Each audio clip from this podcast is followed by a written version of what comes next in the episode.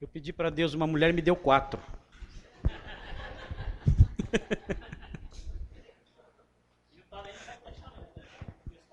Tá vendo? Quatro mulheres.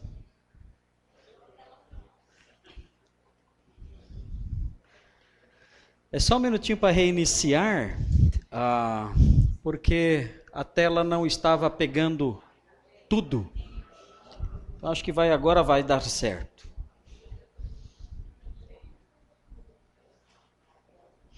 Eu quero, eu, eu, eu deixei de falar ontem, esqueci de falar ontem. É, existe uma coleção da editora Paulus, chamada Coleção Patrística, que tem sido lançada já ao longo de vários anos em, em é, é volumes. E é, é, material muito interessante, muito, muito importante para quem quer estudar os pais, quem quer ler os pais da igreja. As traduções, elas não são muito boas. Eu acho que é, não foi feito um trabalho muito profundo de revisão da tradução. Então você encontra algumas frases, às vezes, meio feias, meio mal elaboradas. Algumas coisas você encontra assim. No geral, está bom, né? mas poderia ser melhor o texto. Acho que o texto poderia ser mais caprichado, mais bonito. Né? Mas uh, dá para dá entender tudo, normal. Né? Mas quem quer ler os pais da igreja, vai encontrar nessa coleção muito material, bastante material, muito bom. Uh, é, uma, é uma coleção é de capa verde. São livros de capa dura com uma proteção na capa verde. Então lá, coleção patrística, e você escolhe o que você quer. Então tem os pais apostólicos, tem os apologistas, tem tudo. Agostinho tem bastante também.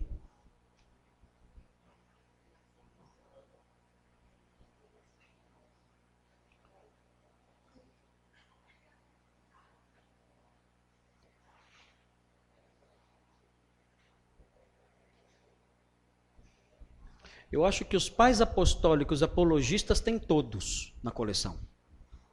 É muito. Atualmente eu estou lendo Eusébio. Eusébio, que é o é, historiador da igreja do século IV. Estou lendo Eusébio atualmente, que é da coleção, chama História Eclesiástica. Então há muitos, muitos títulos lá que você pode.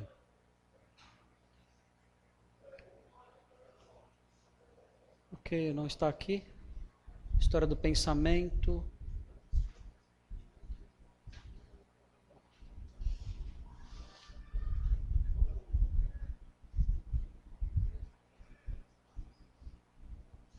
Eu estou sem a tela aqui no computador, só estou com a tela aqui na. Acho que não é esse.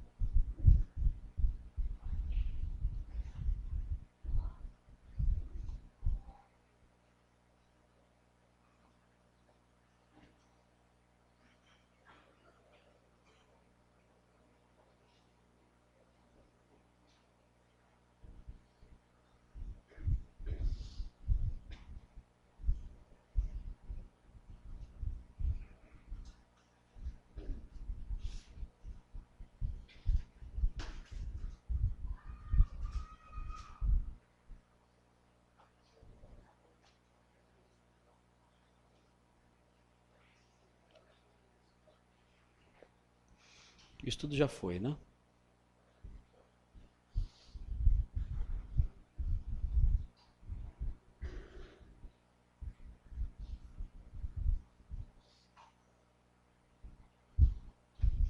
Então nós vamos ver agora aqui as contribuições dos pais. Aqui. Uh, aqui a, a contribuição dos pais apologistas, né? Então, primeira contribuição, reflexões profundas sobre os escritos dos apóstolos, especialmente sobre Deus e Cristo. Conceito de Deus uh, e Cristo, porque os, os, os pais tiveram que defender, inclusive, a trindade. Uh, e se mostrarem como monoteístas, mesmo crendo que o Pai é Deus, o Filho é Deus e o Espírito Santo é Deus. Então, aí as reflexões sobre Deus, especialmente no campo da Trindade. E de Cristo como Verbo encarnado e ressurreto, que eram os problemas maiores: a encarnação do Verbo de Deus e a ressurreição. Eram os problemas que mais sofriam ataques dos filósofos pagãos.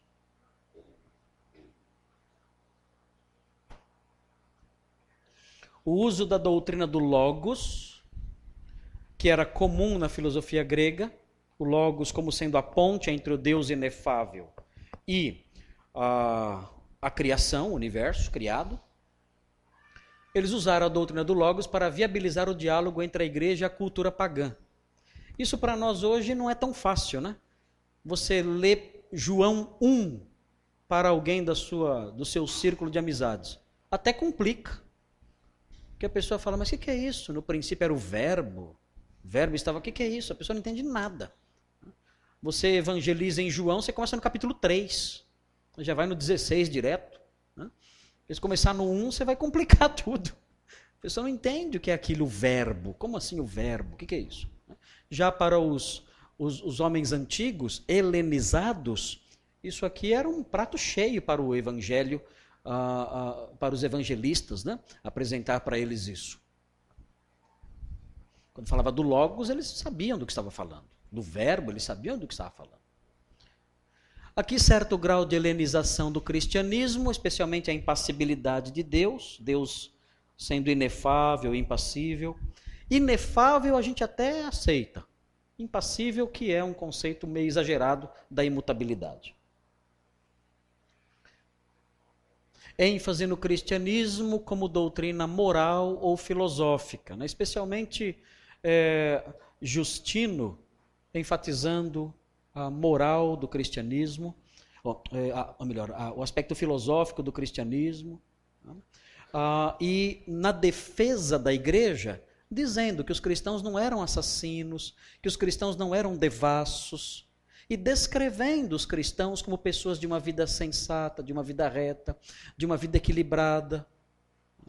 Ah, os, os apologistas descrevem descrevem homens idosos, mulheres idosas que ficaram viúvas ainda jovens e se mantiveram, e se mantiveram castas até o final da vida. Descrevem a, a conduta, o comportamento. Jovens, mesmo no meio da sociedade corrompida, se mantendo castos até o casamento. Então eles vão narrando, eles vão enumerando essas, eh, esses fatos que eram reais na igreja, como é real na igreja hoje também, né? Claro que a igreja nunca foi ideal, nunca foi, nunca houve uma igreja perfeita, nunca teve isso. Né? Mas nós temos em todas as épocas exemplos de crentes que realmente são exemplos positivos, né? de senhoras, de jovens, de homens né? que têm uma vida íntegra, de temor de Deus, de santidade, de consagração. Nós temos isso, temos sim.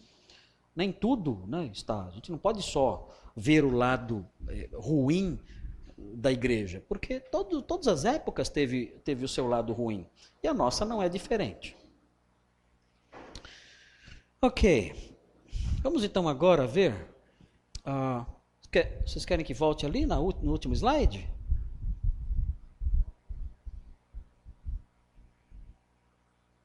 Aqui, esse último slide. Aqui. ênfase no cristianismo como doutrina moral ou filosófica.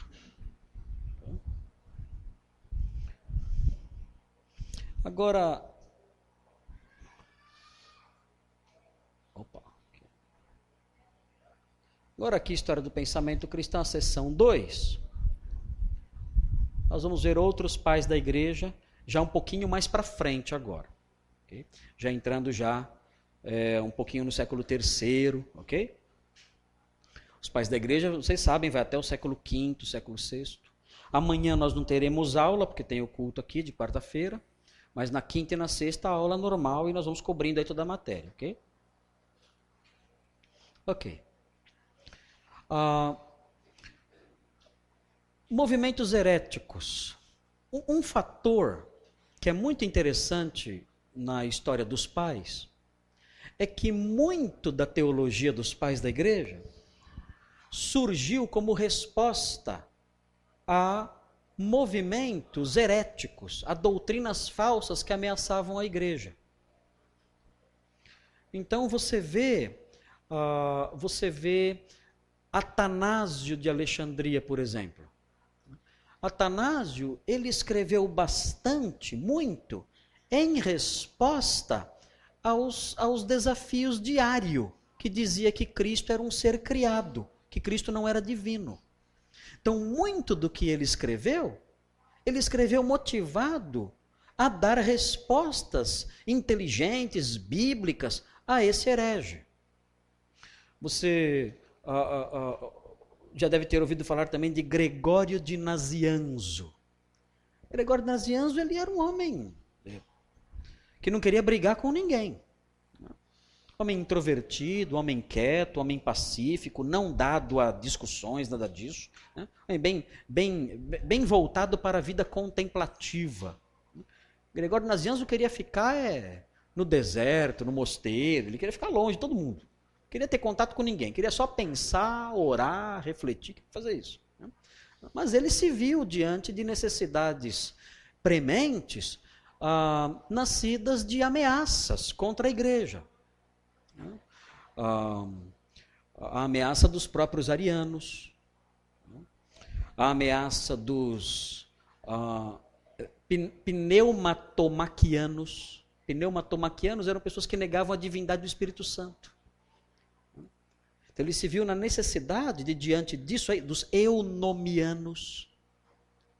Diante dessas necessidades, diante desses ataques de hereges, ele se viu impulsionado a produzir sua teologia. E nós temos nos escritos de Gregório de Nazianzo pérolas preciosíssimas sobre, por exemplo, a doutrina da Trindade. Ele, ele, ele, ele teve que defender a divindade do Verbo e, ao mesmo tempo, a unidade de Deus. Deus é um, mas o Filho é Deus com o Pai e com o Espírito. Então, ele escreveu muito sobre esse assunto, textos importantíssimos, pérolas preciosas acerca desse assunto, e ele produziu por quê? Em resposta a heresias. E, e, aliás, esse, os pais da igreja nesse aspecto, eles cria um precedente que nunca mudou. Nunca mudou. Você percebe que muitas pessoas, muitos escritores surgem em resposta a heresias modernas. Então aparece uma teologia falsa por aí, sei lá, teologia do processo, que eu falei ontem. Né? Já aparecem, já então, os teólogos, né? elaborando uma resposta bíblica, uma resposta inteligente, uma resposta é, é, profunda e bem trabalhada, acadêmica, para a teologia do processo, para mostrar, ó, vocês estão errados por causa disso aqui. Ó. Teísmo aberto. Surge lá aquela teologia que Deus não sabe o futuro, enfim, coisa do tipo. Né? Então surgem livros refutando isso, mostrando textos, trabalhando com certos textos, mostrando num estudo histórico o pensamento da igreja ao longo dos séculos e dando a resposta aos teístas abertos. Né? Parece aí aqui, aqui no Brasil, Estados Unidos, aí, uma teologia que já envelheceu, né? já, já, já quase que é, caiu de moda, ainda tem que crer nisso. A teologia da prosperidade. Né? Todo mundo já, já comprovou que isso é uma grande piada, uma grande estupidez, só para tirar dinheiro de gente mal informada, de gente ignorante. Né? Mas está aí. Né? E aí você vê, então, teólogos surgindo e mostrando textos bíblicos, discutindo certas passagens da Bíblia, formando toda uma teologia para atacar esse desvio que tem destruído a vida de famílias e tanta gente aí sendo destruída por essa teologia mentirosa. Então, com os pais da igreja foi assim. Os pais da igreja enfrentaram movimentos heréticos. Esses movimentos incentivaram a reflexão teológica. E, e, e quem, quem ofereceu respostas escritas, bem trabalhadas, uh, diante desses movimentos que ameaçavam a ortodoxia. Foram os pais da igreja uh, que fizeram isso. Aqui eu, eu, coloquei aqui alguns, alguns movimentos heréticos contra os quais os pais da igreja tiveram que lidar. uh, contra os quais eles tiveram que lutar. Um, o ebionismo, ebion significa pobre, pobre. Os ebionistas, eles eram judeus cristãos. E eles defendiam a salvação através da observância da lei mosaica. Eles criam em Cristo, mas não criam que Cristo era divino. Cristo não era divino. Cristo era humano, ele era o Messias, mas o Messias humano. E uh, criam que para o homem ser salvo tinha que observar a lei. Então os ebionitas são os herdeiros dos Gálatas. Os Gálatas, eles criam nisso também, Paulo os corrigiu. Mas um movimento galateu, galaciano, né, galacionista, persistiu depois da queda de Jerusalém. Continuou esse movimento existindo. Os ebionitas, eles uh, se concentraram especialmente eh, na cidade de Jâmnia, e na cidade de Pela, também na Palestina. Mas depois eles foram desaparecendo aos poucos. E Justino Mártir, Justino Mártir, ele faz uma alusão a cristãos que praticam o judaísmo. E Inácio de Antioquia também faz. Certamente essas alusões que eles fazem são aos ebionitas. Ok? eles são os ancestrais dos adventistas. Ok? Então desapareceram depois, mas apareceram já mais recente no século XIX. Okay? Negavam a divindade de Jesus. Eles eram inimigos mortais do apóstolo Paulo. Odiavam o apóstolo Paulo, odiavam o apóstolo Paulo. Se você quiser conhecer melhor a história do legalismo na igreja, Aquele meu livro, A Essência do Evangelho de Paulo, tem um apêndice. Aquele, aquele sobre Gálatas, A Essência do Evangelho de Paulo. Aquele livro tem um apêndice. O nome do apêndice é O Curso Posterior do Legalismo Cristão. E ali você tem o que aconteceu depois que a carta aos Gálatas foi escrita, o, que aconteceu com as ideias legalistas, e ali fala sobre os ebionitas também. O gnosticismo foi a maior praga que ameaçou a igreja uh, antiga. O gnosticismo já existe no Novo Testamento. Os apóstolos tiveram que lutar contra o gnosticismo eh, já nos seus dias, mas era o gnosticismo numa forma embrionária. Não era um gnosticismo plenamente desenvolvido e nem tinha esse nome, gnosticismo. A palavra vem do substantivo gnosis, gnosis, que significa conhecimento. Os gnósticos acreditavam que eles tinham um conhecimento especial que lhes dava a salvação. Esse conhecimento era um conhecimento misterioso, eles eram, ah, eles eram detentores de um conhecimento especial e misterioso na sua vertente cristã, eles, eles diziam que eles receberam esse conhecimento através de alguns apóstolos secretos de Jesus. Jesus transmitiu esse conhecimento a um grupo seleto de apóstolos, não foi para Pedro, não foi para os doze ali, não. Judas, sim. Judas era parte desse grupo secreto. Tanto que os apóstolos fizeram um complô contra ele e inventaram essa história dele trair Jesus. Tá? E, e, e, perseguiram Judas, mas Judas era um dos que tinham recebido esse conhecimento especial de Jesus. E isso foi transmitido a outros mestres, que diziam: olha, nós somos herdeiros do verdadeiro evangelho. E esse conhecimento secreto que Jesus nos transmitiu a nós, através de Judas e outros apóstolos aí secretos, é, esse conhecimento é que nos dá salvação. Né? Então, se você quiser adquirir essa salvação, você tem que ter acesso a esse conhecimento. Agora, esse conhecimento nem todo mundo consegue assimilá-lo, só os pneumáticos, os espirituais. No grego, os pneumáticos. Só esses podem assimilar esse conhecimento. Mas isso aí é tudo tolice. ah, evidentemente, eh, esses conhecimentos secretos todo mundo sabia o que era. É, Irineu, quando escreveu Contra as Heresias, ele explicou todos os conhecimentos secretos deles para todo mundo ler. Quem quisesse ler, sabia tudo, não tinha nada de secreto nisso. É como acontece mais ou menos com a maçonaria hoje. Fala que tem conhecimento secreto na maçonaria. Você vai na banca de jornal, você compra lá um livro lá que explica todos os conhecimentos secretos dos maçons. Quer dizer, não tem nada de secreto. Todo mundo lê a hora que quiser, até as crianças podem ler, não tem nada de secreto. Então o mesmo acontecia com o gnosticismo. Dizia que tinha conhecimento secreto, mas qualquer livraria que você fosse, qualquer banca de jornal, até na internet, você pesquisava lá na época, lá no Google da época, você digitava lá conhecimento secreto de gnóstico, aparecia uma lista lá, você, né, você pesquisava, sabia tudo, não tinha nada de secreto nisso aí. Ok? Tudo tolice isso aí. Ah, e as pessoas eram levadas nessa direção porque ah, essa ideia de, de conhecimento secreto atrai o homem. Se a gente falar de ter conhecimento secreto, isso exerce um fascínio sobre os homens, e os homens vão atrás. Né? Então aquela, não, eu pertenço, eu pertenço a essa, a esse grupo que detém esse conhecimento especial. Não é qualquer um que tem, eu tenho. Né? E eu pertenço a essa irmandade, eu pertenço a essa sociedade, a essa irmandade que detém esse conhecimento. Isso atrai as pessoas, e é claro, os espertalhões que estão na cúpula desses movimentos tiram proveito disso, enganam os homens e ganham de muito dinheiro com isso também.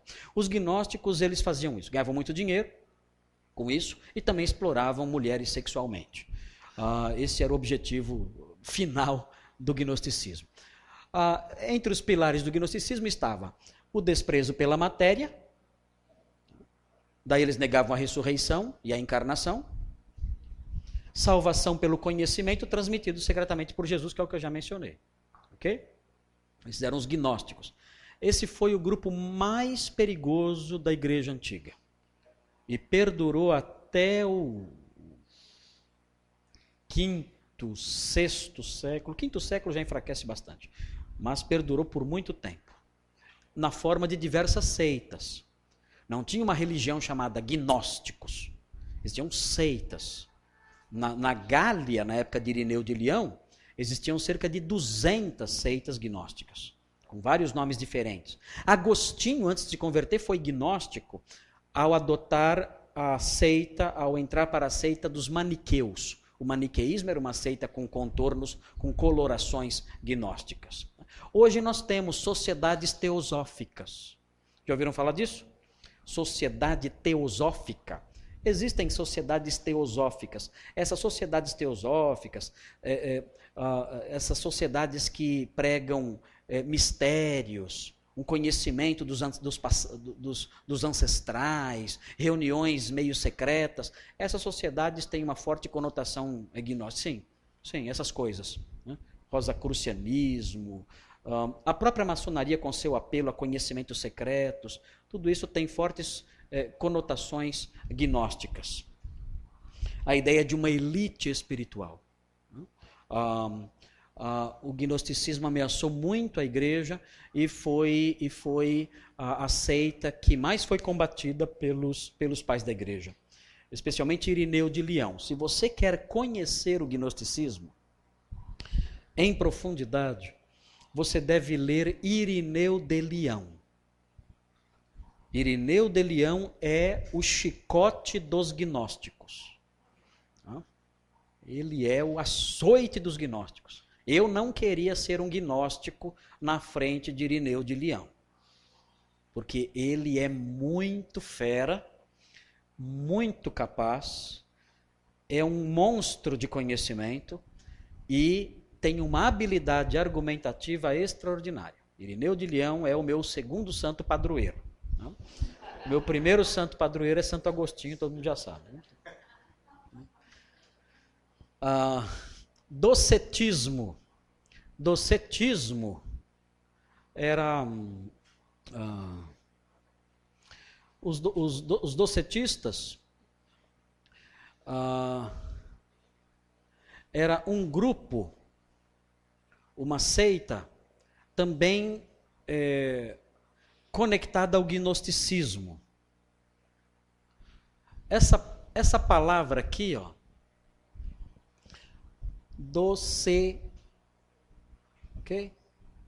Um, essa, essa palavra não é de doce, de comer. Não é que eles eram, não é que eles eram, como chama quem tem muito açúcar? Não eram diabéticos, não era uma seita de diabéticos, não. Uh, os, os, docetistas têm esse nome por causa do verbo grego dokeo. Dokeo significa aparentar. O que eles diziam? Que Jesus, ele não tinha corpo físico. Ele tinha um corpo que parecia ser físico, mas era um corpo espiritual. Daí o nome docetistas, de Doquel. Eles, eles eram grupos também de forte influência gnóstica, porque negavam a, a bondade intrínseca da matéria. Por isso eles negavam que Jesus tinha um corpo físico. Sabe, o Logos não poderia assumir um corpo como esse.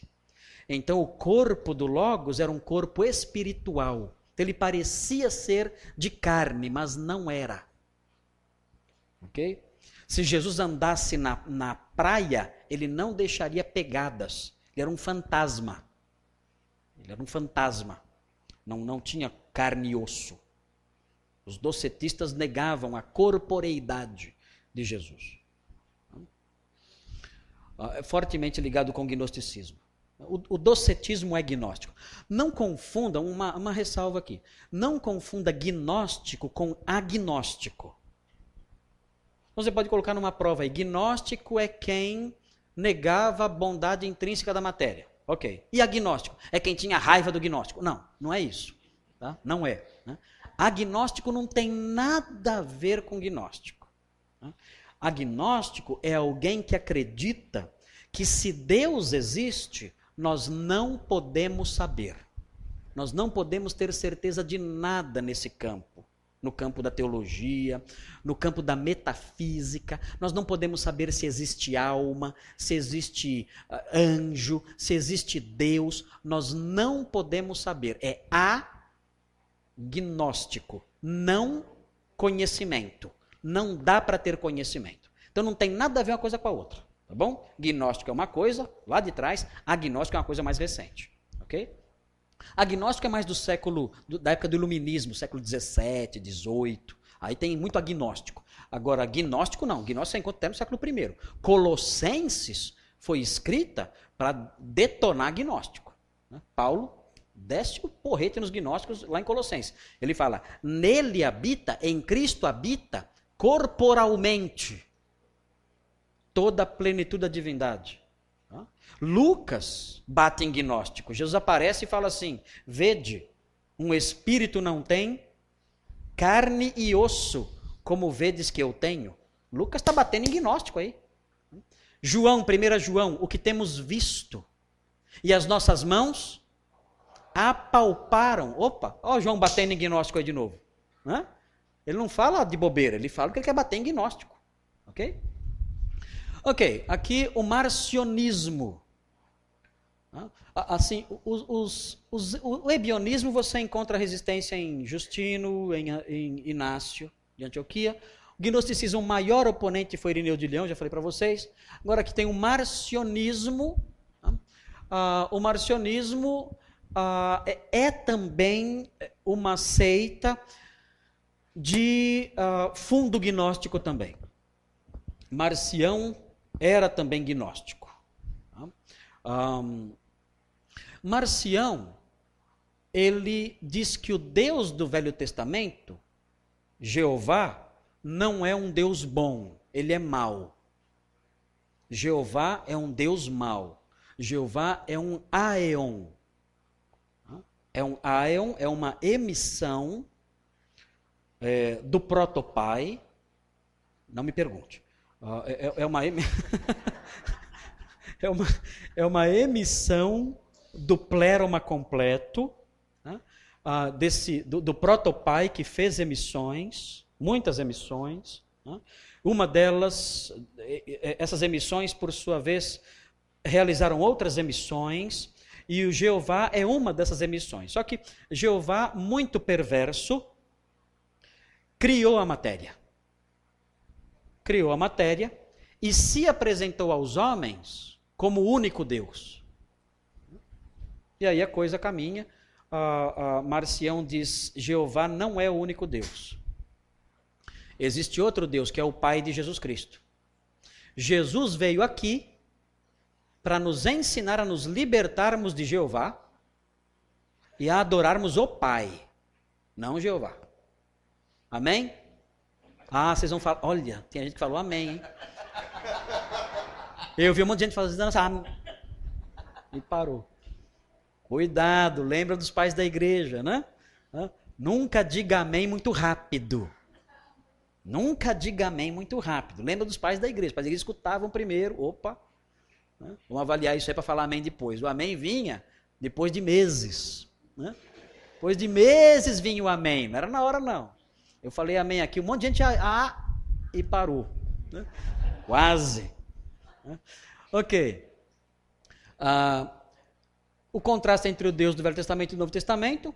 Interessante aqui, ó. Olha, olha, olha a influência disso no cânon? O cânon reduzido do Antigo Testamento, é claro. Ah, ah, o, o, o Antigo Testamento não faz parte da Bíblia de Marcião. Não faz. Jeová, fora. Deus mal, fez a matéria. Ah, e a Bíblia dele tem o Evangelho de Lucas só. Mateus, por exemplo, não tem. Por que não tem Mateus? Está cheio de citação do Velho Testamento. Então se cumpriu o que foi dito por intermédio do profeta. Então, tira Mateus. Né? Então tem o Evangelho de Lucas, com alguns recortes. Então, ele lia a Bíblia com a tesoura na mão, né? recortando o que, não, o que não gostava. E tem as epístolas paulinas, exceto as pastorais. Então ele removeu 1 Timóteo, 2 Timóteo e Tito. Removeu tudo isso. Ok? Então, esse aí é o cânon de Márcio. Por quê? Por que foi importante Marcião aparecer? Por quê? Porque quando ele fez a listinha dele de livros bíblicos, isso forçou os pais da igreja a fazer outra. E aí a gente descobre quais eram os livros que os pais da igreja reconheciam como bíblicos. Então, Marcião, no final das contas, sem querer, né, prestou um grande serviço para nós. Né. Irineu de Leão, por exemplo, é, se viu forçado a fazer uma lista também. E ele fez uma lista com 26 livros. Né? Acho que eu não lembro agora qual foi o livro que ele não mencionou. Não sei, não me lembro se foi Segunda de Pedro ou Judas. Né? Mas a lista de, de, de, de Irineu, não, ou melhor, não era uma lista de Irineu. Ele, ele, ele não fez uma lista. Ele, ele citou os livros todos. Nas citações de Irineu, ele cita, ele cita 26 livros. Então, com isso, você vê a, a, através da, do desafio de Márcio, de Marcião, você vê os pais da igreja sendo forçados a apresentar é, a, também a sua fé acerca do cânon. É, nessa época surge o cânon de Muratori, cânon de Muratori, ou cânon muratoriano, que era uma lista de livros do Novo Testamento. O cânon muratoriano, que é dessa época aqui, do século II, da época de, de Marcião, esse cânon muratoriano ele tem os 27 livros completos. Esses aqui são os livros que nós é, cremos. Tá? Ok. Um, vocês lembram de Policarpo? Policarpo uh, de Esmirna? Marcião, ele era da região de Policarpo. Depois ele foi para Roma e fundou uma escola em Roma. Uh, mas é interessante o que dizem, né? Que não sei se aconteceu mesmo, mas dizem que um dia eles, eles se encontraram. O Marcião encontrou o Policarpo. E o Policarpo era muito era muito respeitado, muito respeitado. Policarpo, um ancião, um homem de Deus, temente a Deus, uma figura respeitadíssima entre todos.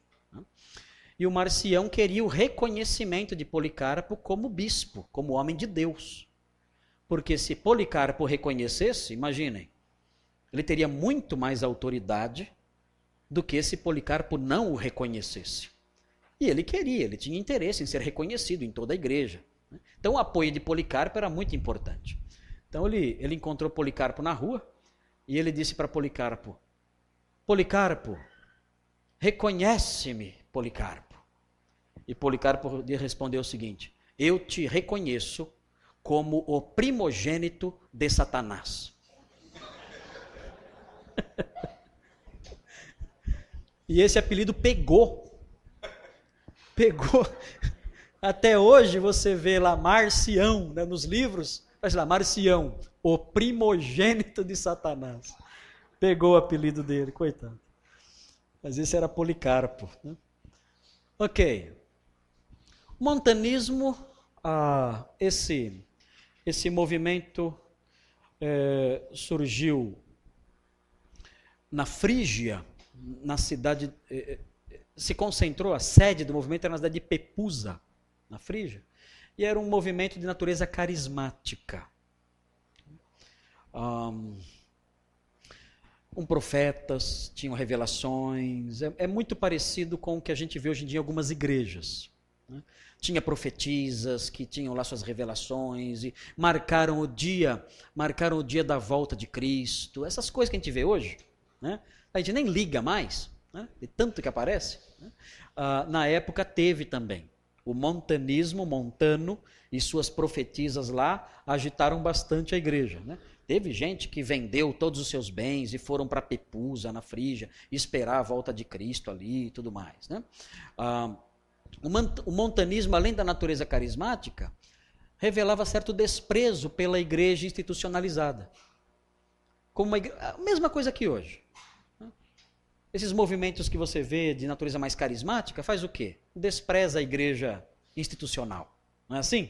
Não tem a igreja emergente hoje em dia, né? Esse negócio aí de igreja emergente, essas coisas né?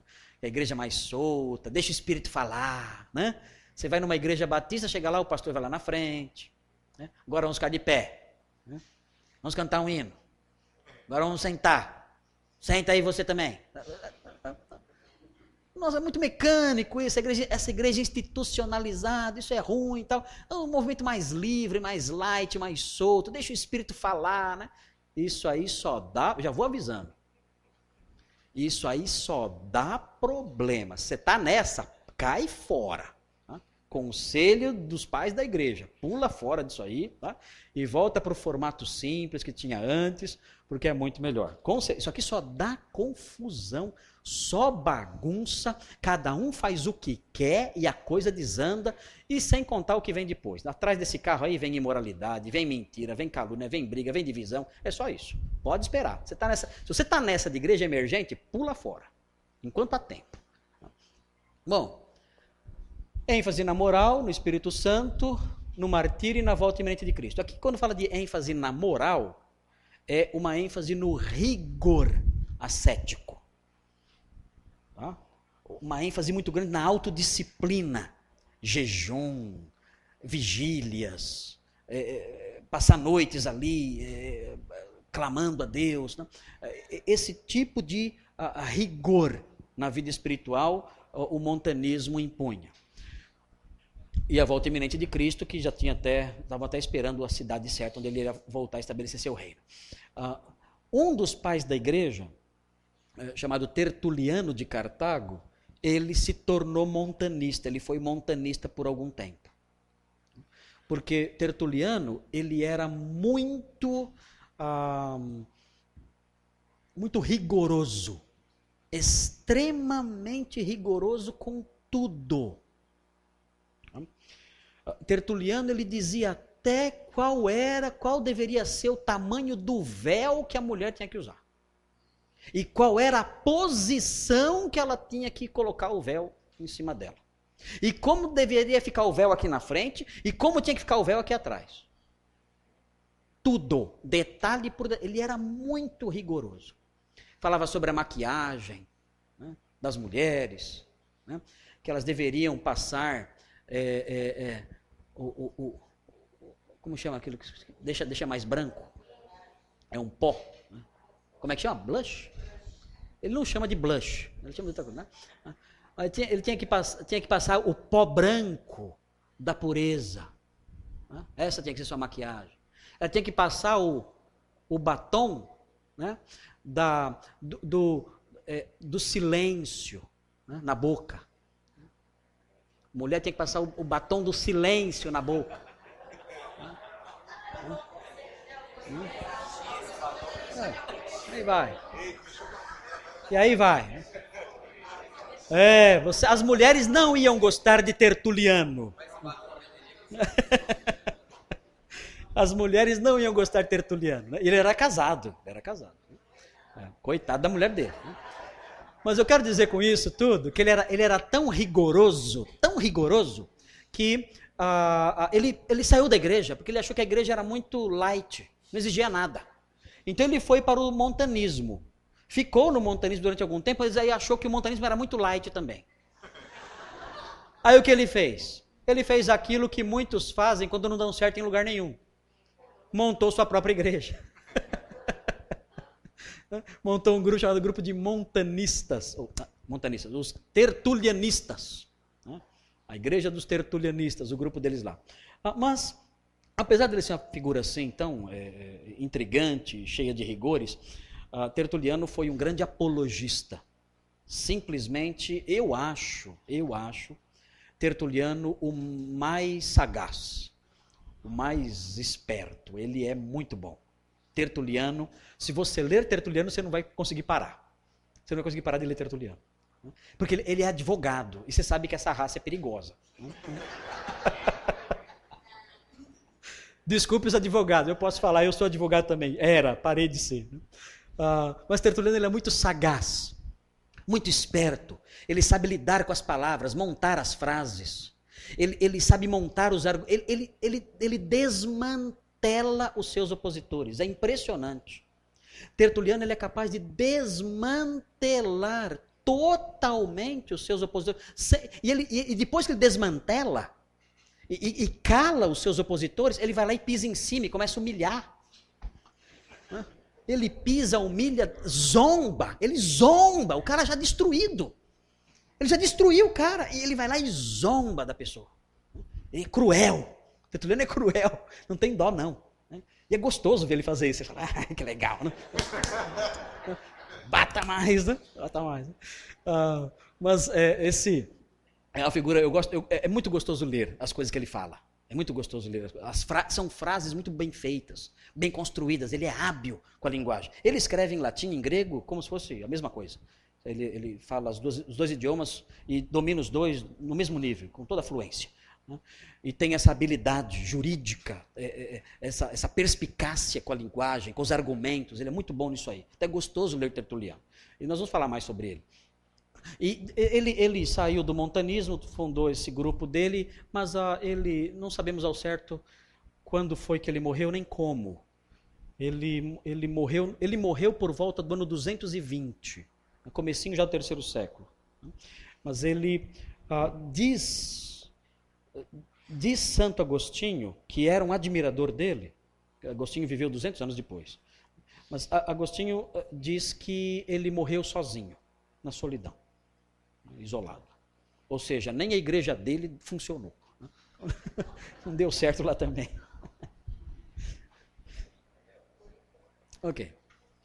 Mas ele chegou a ser montanismo, montanista. É uma falha. Na, na, vê, esses homens, isso que é legal nos pais. Né? Os pais não são perfeitos.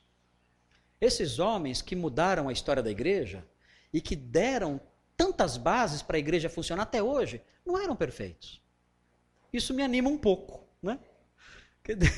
Deus usa o barro, né? Que somos nós. Deus usa o barro que somos nós. Então é legal ver isso. Aquele, aquele cara que eu falei, Gregório de Nazianzo. Né? Uh, Gregório de Nazianzo, que eu mencionei, ele era um cara chato. Um cara muito chato. Mal-humorado. Não gostava de ficar, com, de ficar com as pessoas. Né? Era baixinho, careca, uma barba comprida, vermelha, assim. Enrugado. Né? E era insuportável esse cara. Não gostava de ficar com as pessoas. Né? Atanásio, Atanásio de Alexandria. Atanásio era negro e, e pequenininho. É chamado de anão negro. Atanásio, anão negro. E era também uma figura terrível. Terrível. Ele, ele, ele não tem dó dos seus opositores. Não tem dó. Ele parte para cima. Né? Não tem dó de ninguém. Atanásio segurou a, a, a, o cavalo do imperador Teodósio. O imperador andando com o cavalo na rua, ele catou a rédea e segurou, não deixou ele passar. E deu uma bronca nele. Deu uma bronca nele, porque ele estava inclinado para o arianismo. Teve coragem de fazer isso. Um baixotinho assim, ó. pequenininho lá. Então, eram pessoas, eram pessoas que tinham um gênio forte, forte. E isso, às vezes, esse gênio forte, às vezes, aflorava de forma errada, né? Então, eram homens como nós. Né? Ok. Outra heresia que, que deu muito trabalho para os pais da igreja. O monarquianismo. O que é isso? Monarquianismo. Então é fácil saber. E que é mono, um. um. Mono é um. Arré. Arré. Né? Principal ou é, primeiro. Monarquianismo é um só soberano. Isso é uma monarquia, um só soberano. Okay? Monarquianismo. O monarquianismo negava a trindade. Dizia: não existem três pessoas. Pai, Filho e Espírito Santo, e os três são Deus. Não. Existe só um Deus. Só um. Espírito Santo, o Filho, isso aí não é Deus. Né? São é, seres que ele criou, mas não são deuses. Os monarquianistas, eles eram perversos como os gnósticos? Não. Eles queriam preservar o queriam preservar o monoteísmo. A, a intenção era boa. Aliás, está cheio de gente com boa intenção que fala besteira. Né? Até hoje na teologia assim. Né? Alguém tentando explicar o tsunami lá no Japão acaba falando uma grande tolice, dizendo que Deus não, não pode evitar essas catástrofes. Mas a intenção qual era? Preservar a bondade de Deus. A Deus é bom. Se ele, não, se, ele não, se ele não evitou o tsunami, é porque ele não podia, porque ele é um Deus bom. Então, tentando preservar a bondade de Deus, destrói o Deus da Bíblia. Aqui acontece uma coisa semelhante. Né? Tentando preservar o monoteísmo, destruíram a teologia da Trindade. Então, o monarquianismo é, adotou duas formas. Tem o monarquianismo dinâmico e o monarquianismo modalista. Então, são duas formas de monarquianismo: o monarquianismo dinâmico e o monarquianismo modalista. O monarquianismo dinâmico é exposto por Paulo de Samosata. E o que ele ensina? Ele ensina o adocionismo. O que significa isso? Jesus não era divino. Não era. Ele era um homem comum. Divino é só o Pai. Só tem um Deus. É a ideia monárquica. Um só soberano. Mas Jesus foi adotado como filho de Deus quando? No batismo. Então, no batismo não foi só batismo, foi adoção também. Naquele instante, Jesus foi adotado como filho de Deus. É um homem normal, mas adquiriu esse status. Lembra que o pai falou? Este é o meu filho? A partir de agora. A partir de agora, este é meu filho. Então, esse é o monarquianismo dinâmico. Jesus foi adotado como filho de Deus. Não é o filho eternamente gerado. Não é o Deus unigênito. Não é isso. Ele foi adotado. Ok? Então, esse é o monarquianismo dinâmico de Paulo Samosata, adocianismo. Agora, o mais popular não é esse. Não é esse porque, porque a cristologia do monarquianismo dinâmico é nitidamente herética. Qualquer cristão olha e fala: não, isso aqui não tem condição. Chuta isso fora. Agora, o monarquianismo modalista do Sabélio, ou é chamado também de sabelianismo, esse monarquianismo, ele já é mais sutil. Como é o monarquianismo modalista? Ele pensa assim: olha só se você já não pensou isso alguma vez. E veja só se você não ouviu isso de alguém alguma vez. O monarquianismo modalista fala o seguinte: olha, só existe um núcleo pessoal na divindade, que é o Pai. O Pai é o único núcleo pessoal da divindade, só ele. Mas o pai um dia virou filho e veio aqui. E morreu aqui. Então, quando Jesus falou que ele era Deus, era isso que ele estava dizendo. Ele era o pai que se fez filho. E o Espírito Santo? É simples. esse pai que se fez filho, depois que Cristo morreu e ressuscitou, ele virou o Espírito Santo. Então, tem um Deus só, mas ele se manifesta de formas diferentes, de modos. Ó, ó, modalista. Ele se manifesta de modos diferentes ao longo da história. Oh, vocês acham disso? é, é mais sutil isso aí, né? É mais sutil isso aí. Agora, por que não está certo isso? Tertuliano desceu a lenha nisso aqui. Nossa, Tertuliano. Tertuliano fez uma festa com isso aqui. Porque bater em modalista é muito fácil. Quer ver? Quando Jesus orava, ele orava para quem? Então ele não era o pai. No batismo, o que acontece no batismo? Aparece o Espírito Santo, aparece o pai, o filho ali. Na hora do batismo, o pai fala: Este é o meu, meu filho. Então quem está falando? É o pai, é o pai. Se fosse o tio, seria esse é meu sobrinho. Né? Esse é, esse é, o meu filho, então é o pai que está falando. Né?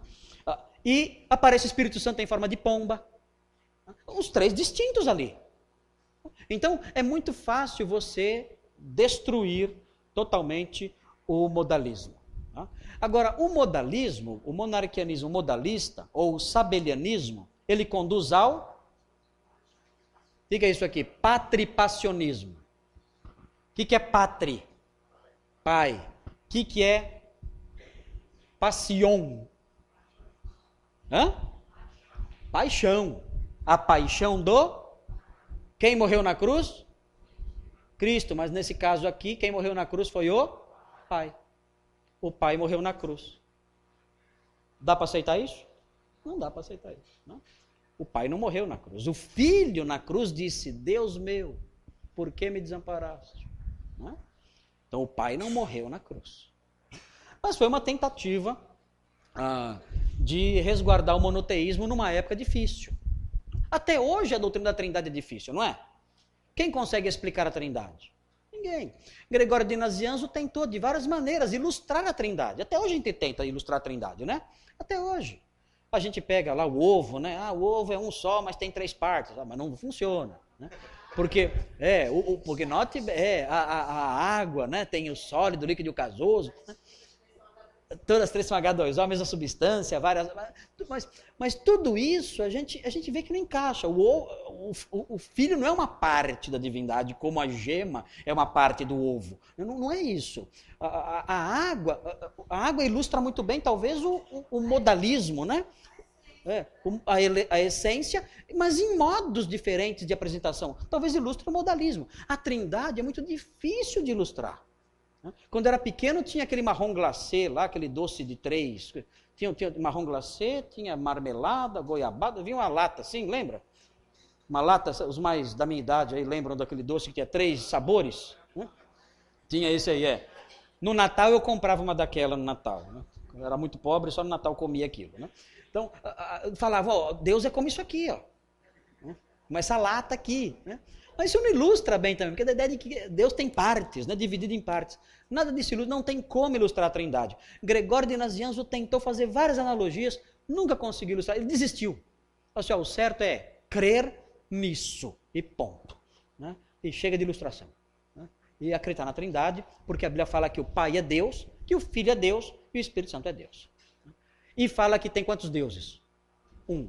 Então essa matemática não funciona na nossa cabeça, é uma matemática além da nossa compreensão. E Gregório de Nazianzo fala o seguinte: olha, nós temos que preservar na teologia o seu mistério.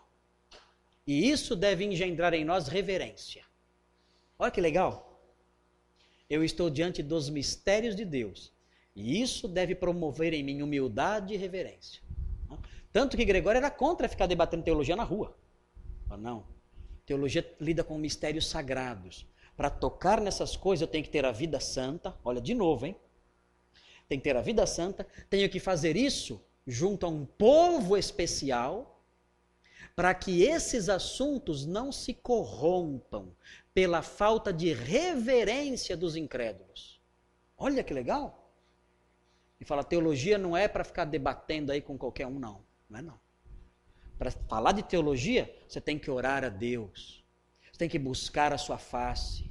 Você tem que suplicar a Ele é, iluminação especial, se debruçar sobre a Bíblia, gastar horas em reflexão e meditação. E na hora que for falar, dirigir-se a um povo que tem o coração aberto para aprender, para conhecer. Não é matéria para se discutir como se fosse piada, como se fosse jogo do Corinthians, como se fosse a novela que, que passa na Globo. Não é não.